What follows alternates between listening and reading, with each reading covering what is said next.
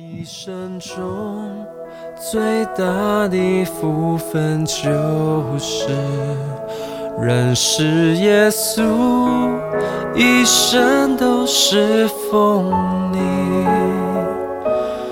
感谢主丰盛无尽的恩典。各位弟兄姐妹，各位好朋友，大家平安。啊，今天我们终于要进到以赛亚书的最后一章，六十六章。听我念六十六章一到四节。耶和华如此说：天是我的座位，地是我的脚凳。你们要为我造何等的殿宇？哪里是我安息的地方呢？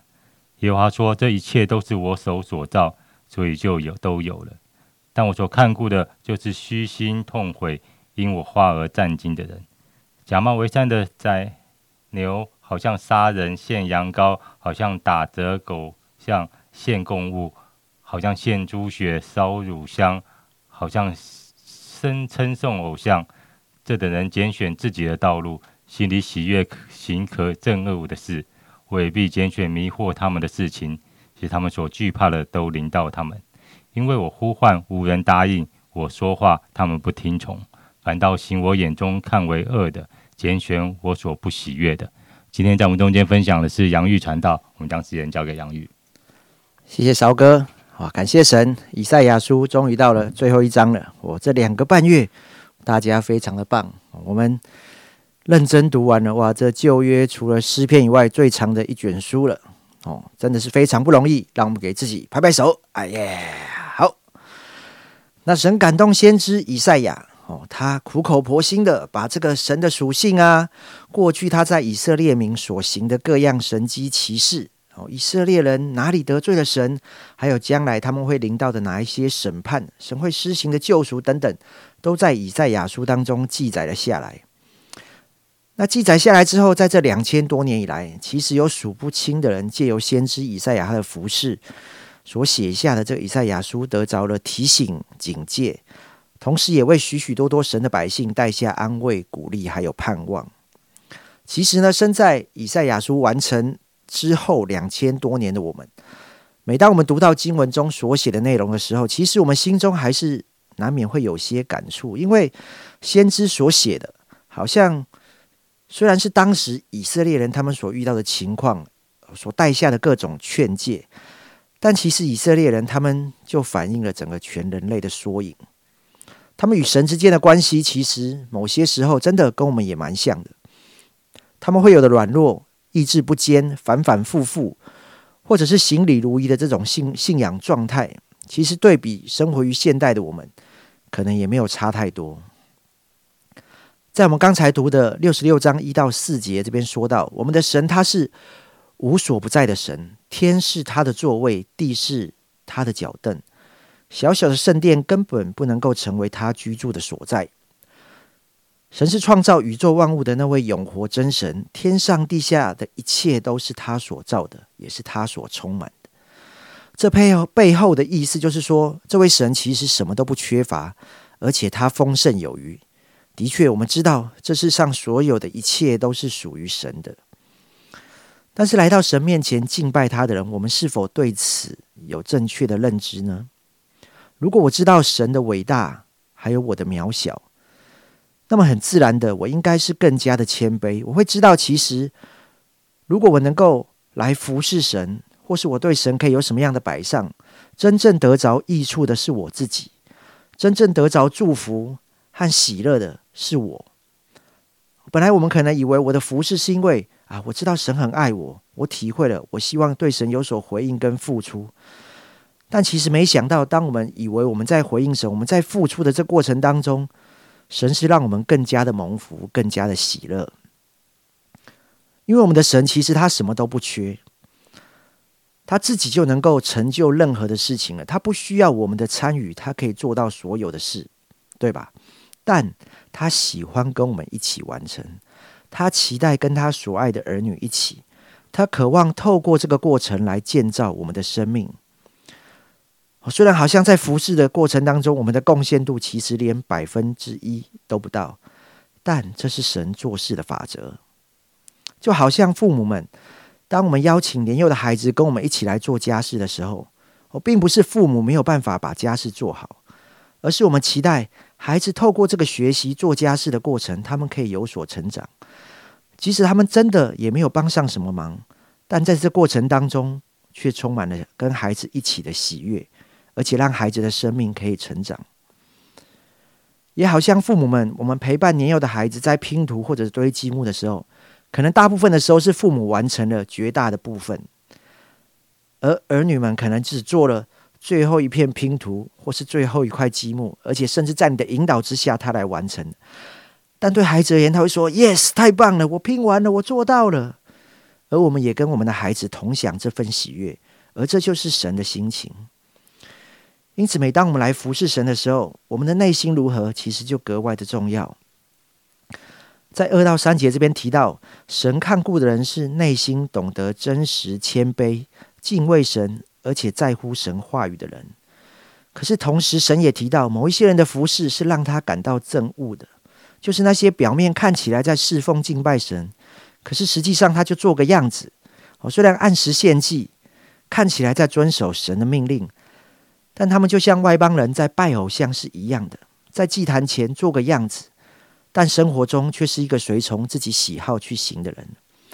他们心里喜悦可憎之事，对于神的吩咐和教导感到厌烦，而神说这是假冒为善。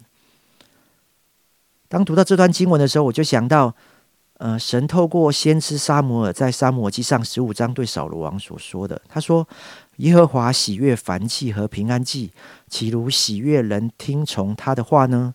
听命胜于献祭，顺从胜于公羊的脂油。”啊，当时神要扫罗去攻打亚玛利人。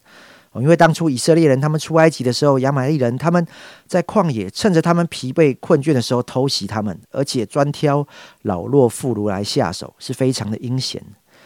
因此神在这个时候透过摩西去吩咐以色列人，哦，说你们在未来得地为业之后，你们要消灭亚玛力人。可是扫罗这时候却自作主张，他没有按着神的指示行事，将原本那些当灭之物保留了下来。也没有将亚玛利王给收拾掉。总之呢，对于扫罗而言，人对他的吹捧比神的命令来的重要。金银财宝、牛群、羊群如此的有价值，把他们留下来，岂不是更棒吗？何必浪费呢？这是保罗的心态。对于扫罗而言，他觉得其实他比神更有智慧，他觉得他处理事情的方式才是对的。神说的，参考参考就好。而且当时沙姆尔被神的提醒，被神提醒去告诉保罗说他做错事情的时候，他还在为自己的行为辩解。这不是我愿意的哦，哦，这是百姓期待的。他不断为自己找理由，试图来合理化自己的行为。其实这个时候，神要的是他懂得谦卑悔改，为自己的错误行为跟神认罪。如果他老实的承认自己的软弱，说他被钱财蒙蔽了双眼。我觉得这样的扫罗王可能会有着不同的结局，但他自始至终他的焦点都在自己的身上，觉得自己没有任何的问题，因因此神也就任凭他按着他的选择走向了一个悲惨的结局。好，在第四节我们这边读到说，神也必拣选迷惑他们的事，使他们所惧怕的临到他们，因为我呼唤无人答应，我说话他们不听从。反倒行我眼中看为恶的，拣选我所不喜不喜悦的。有一句话是这样说的，就是什么样的人是叫不醒的呢？哦，就是那些装睡的人。装睡的人是叫不醒的，因为他不是没有听见，而是他选择听不见。而神说：“你既然故意如此，那没有关系，你就活在迷惑当中吧，让你自我感觉良好，走向灭亡却不自知。”盼望今天。每一位我们收听一天一章真理亮光的弟兄姐妹们，透过今天的分享，让我们再一次检视我们的生命。我是否知道我所相信、跟随、服侍的这一位，他是一无所缺，而且乐意赏赐祝福的神。而我的服侍其实是要更多来建造我的生命。其实神是要更多赐福给我，在服侍当中给我这样的机会，让我更多体会与神同行的美好。因此，我愿意更加谦卑自己，更多期待看见神美好的心意成就在我还有我服侍的对象身上。让我们的信仰和服侍不是一种日常的习惯，也不是行礼如仪，好像不是我不能不做哦，不然我无法交账的这种勉强心态哦，因为我是小组长，我是小组同工所以我必须如此。如果是这样的心态，那真的可能我们所献上的不但不蒙神的喜悦，反倒对我的生命造成了亏损，那真的非常可惜。愿神祝福教会，更多体会他的心肠。愿神来祝福他的话。好，谢谢杨玉的分享。六十六章提到说，好像这一切都是神所造的，我们能够为神创造什么样的殿宇使他安居呢？可真的很感谢神，好像如今我们就是圣灵的殿，是神的殿。因为我们当我们悔改在他面前的时候，神就居住在我们的中间。这是一个伟大奇妙的神。以赛亚书他前前面那段提到这位君，这位弥赛亚，他是那位将来要掌权的君王。可在后面又又提到，其实这位是一个受苦的仆人。其实很多人不明白为什么这两个形象可以连接在一起。可是这就是我们的主，他真的伟大奇妙，好像有全能的神。他是那个犹大的狮子，他也是那个被杀的羔羊。求神帮助我们，好像我们按着他所启示的来敬拜他，而不是好，好像不是根据我的喜好，而不是根据我的想象，好像来跟随他。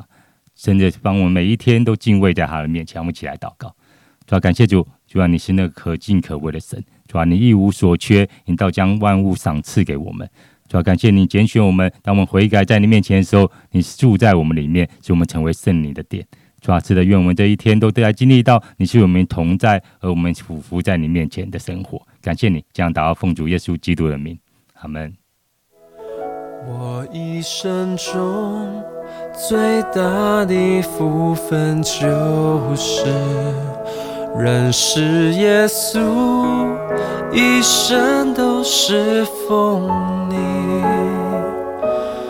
感谢主丰盛无尽的恩典。